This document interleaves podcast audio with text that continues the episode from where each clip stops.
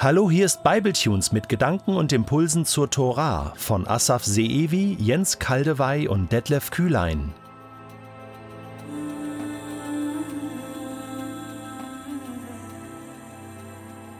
Es ist offensichtlich, dass die Bergpredigt, wie sie Matthäus überliefert hat, Kapitel 5 bis 7, die Gebote der Torah in ihrer eigentlichen Bedeutung zusammenfasst und verdichtet. Die Unterweisung Gottes für sein Volk in konzentrierter Form aus dem Mund Jesu. Großartig. Als Jesus die Volksmenge sah, stieg er auf den Berg. Genauso wie es Mose getan hatte, der auf den Berg Sinai gestiegen war, von Gott hörte und das Gehörte dem Volk Israel mitteilte. Er setzte sich und seine Jünger kamen zu ihm. Jesus begann zu reden und lehrte sie. So wie Mose damals das aus Ägypten gerufene Volk Gottes lehrte, unterwies Jesus seine Leute, die Menschen, die er zu sich gerufen hatte, damit sie ihm nachfolgen sollten, das neue Volk Gottes. Jesus macht es in der Bergpredigt unmissverständlich klar, dass er keine neue Tora verkündigt, welche die alte irgendwie ablöst. Denkt nicht, ich sei gekommen, um die Torah oder die Propheten außer Kraft zu setzen. Ich bin nicht gekommen, um außer Kraft zu setzen, sondern um zu erfüllen. Denn ich sage euch, solange Himmel und Erde nicht vergehen, wird auch kein einziger Buchstabe und nicht ein einziges Strichlein von der Torah vergehen. Alles muss sich erfüllen. Wer darum eines dieser Gebote, und wäre es das geringste, für ungültig erklärt und die Menschen in diesem Sinn lehrt, der gilt im Himmelreich als der geringste. Wer aber danach handelt und entsprechend lehrt, der gilt viel im Himmelreich. Denn ich sage euch, wenn euer Leben der Gerechtigkeit Gottes nicht besser entspricht als das der Schriftgelehrten und Pharisäer, werdet ihr mit Sicherheit nicht ins Himmelreich kommen. Glasklar. Jesus macht die Tora nicht ungültig, sondern er erfüllt sie. Das wird oft übersehen. Und das liegt an einer Redeweise von Jesus, die man tatsächlich missverstehen kann. Er sagt zum Beispiel, Ihr wisst, dass zu den Vorfahren gesagt worden ist, du sollst keinen Mord begehen, wer einen Mord begeht, soll vor Gericht gestellt werden. Ich aber sage euch, jeder, der auf seinen Bruder zornig ist, gehört vor Gericht. Wer zu seinem Bruder sagt, du Dummkopf, der gehört vor den Hohen Rat. Und wer zu ihm sagt, du Idiot, der gehört ins Feuer der Hölle. Ihr wisst, dass zu den Vorfahren gesagt ist, ich aber sage euch, ja, das stimmt, das klingt auf den ersten Blick so, dass Jesus irgendwie jetzt die Gebote doch verändert, etwas Neues sagt oder hinzufügt. Das stimmt aber nicht. Er löst nichts auf, er erfüllt alles. Aber wie meint er dann diese mehrfach vorkommende Redeweise? Ihr wisst, dass gesagt ist, ich aber sage euch. Er meint es so, Ihr wisst, wie eure Vorfahren das Gebot verstanden haben und wie es ihnen von den Schriftgelehrten ausgelegt wurde. Ich erkläre euch jetzt, wie es wirklich und eigentlich gemeint ist. Lass uns jetzt nochmal diese eine Aussage näher anschauen. Auf die kommt alles an. Ich bin nicht gekommen, außer Kraft zu setzen, sondern zu erfüllen. Sondern zu erfüllen. Ich habe versucht, ich habe mich sozusagen auf die Suche gemacht, diese Aussage von der Bergpredigt und vom ganzen Neuen Testament her zu verstehen und bin fündig geworden. Jesus ist gekommen, um zu erfüllen, die Torah zu erfüllen. Jesus erfüllt sie, indem er sie verkörpert. Er ist die fleischgewordene, fleischgewordene Torah. Er lebt die Torah. In ihm ist sie lebendig geworden, anschaulich, greifbar.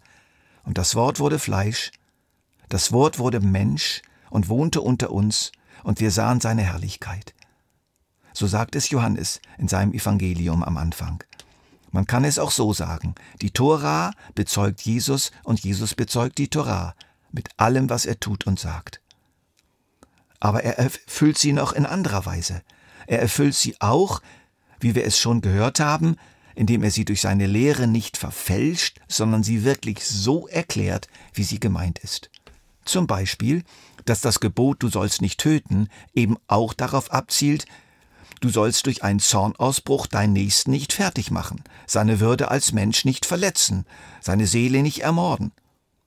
oder dass die Weisung der Frau einen Scheidebrief zu geben, wenn man sie entlässt, die Scheidung nicht deshalb gut heißt, sondern dass die sehr häufige, schnelle Entlassung der Frauen oft nichts weiter ist als ein verkappter Ehebruch in einem scheinbar legitimen Gewand. Man kann es auch so sehen. Jesus hat durch seine innige Verbindung zu Gott ein untrügliches Gespür dafür, wie welche Gebote wirklich gemeint sind, erläutert sie entsprechend und so erfüllt er die Torah. Aber nicht nur das. Jesus erfüllt die Torah auch, indem er, auch wenn das in der Bergpredigt selbst noch nicht ausdrücklich gesagt ist, die Strafe für die unzähligen leichten und schweren Übertretungen der Gebote stellvertretend auf sich nimmt. Und so tut er dem Gesetz mit seinen Forderungen und Drohungen völlig Genüge. Das Gesetz fordert Strafe und Jesus erfüllt diese Forderung an sich selbst. Sämtliche Opfer im Alten Testament sind in ihm erfüllt, zum Beispiel das Sündopfer des einzelnen Israeliten im Fall einer Übertretung, aber auch die Opfer am großen Versöhnungstag. Alle diese Opfer weisen von Anfang an über sich hinaus auf die völlige Erfüllung durch Jesus. Und schließlich erfüllt Jesus die Torah noch in einer weiteren wunderbaren Weise. Und zwar, indem er selbst in seinen Jüngern, in den Adressaten der Torah Wohnung nimmt und mit ihnen und in ihnen die Gebote erfüllt. Wir dürfen und müssen beim Lesen der Bergpredigt das spätere Kommen des Heiligen Geistes schon mitdenken. Jesus, der uns vom Berg her die anspruchsvollen und heiligen Forderungen Gottes verbindlich mitteilt und klar Gehorsam fordert, ist auch der, der die Strafe für unsere Übertretung dieser Gebote trägt, aber auch der, der an unsere Seite tritt, ja der in uns hineinkommt und uns zum Gehorsam befähigt nicht zum perfekten Gehorsam, aber zum wachsenden, echten, wesentlichen Gehorsam. Jesus verkörpert und hält die Gebote der Torah so, wie sie wirklich gemeint sind, mit uns zusammen, und so erfüllt er sie. Jesus verschafft der Torah Geltung, indem er sie den Jüngern vorlebt und deutet, aber auch indem er sie in den Jüngern lebt und erklärt durch seinen Heiligen Geist. Das hat schon Ezekiel begriffen und verkündet indem er vorhersagte, ich werde ihnen ein neues Herz und einen neuen Geist geben. Ich nehme das versteinerte Herz aus ihrer Brust und schenke ihnen ein Herz, das lebt. Dann werden sie nach meinen Weisungen leben, auf meine Gebote achten und sie befolgen. Sie werden mein Volk sein und ich werde ihr Gott sein.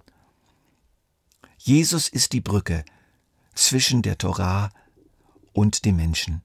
Über ihn fließen die Schätze der Torah in unser Leben. Und zwar nicht nur in Form reiner Instruktion und Unterweisung, sondern begleitet von Kraft und Liebe und Wohlwollen. Und das wird auch sehr schön deutlich in der Art und Weise, wie Jesus in der Bergpredigt von Gott redet.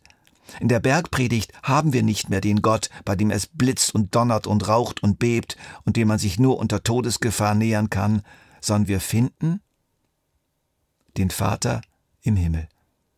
Habt keine Angst vor Gott, sagt Jesus damit. Seine Gebote gelten nach wie vor, und er will, dass ihr gehorsam seid, und er bleibt der heilige Gott. Aber er ist euer Vater. Er sorgt für euch. Er ist bei euch, wenn ihr in eurer Kammer betet. Er ist nicht nur da oben auf einem heiligen, unzugänglichen Berg, sondern er ist auch nahe wie ein Vater. Ihr dürft ihn bitten und er wird geben. Ihr dürft ihn suchen und ihr werdet ihn finden. Ihr dürft bei ihm anklopfen, next door, und er wird öffnen. Und so erfüllt Jesus die Torah nochmals in einzigartiger Weise, indem er eine ihrer tiefsten Eigenschaften durch sein Leben und seine Lehre herausarbeitet. Es ist die persönliche Unterweisung eines liebenden Vaters im Kreise seiner von ihm gezeugten Familie, die seine Gene in sich tragen.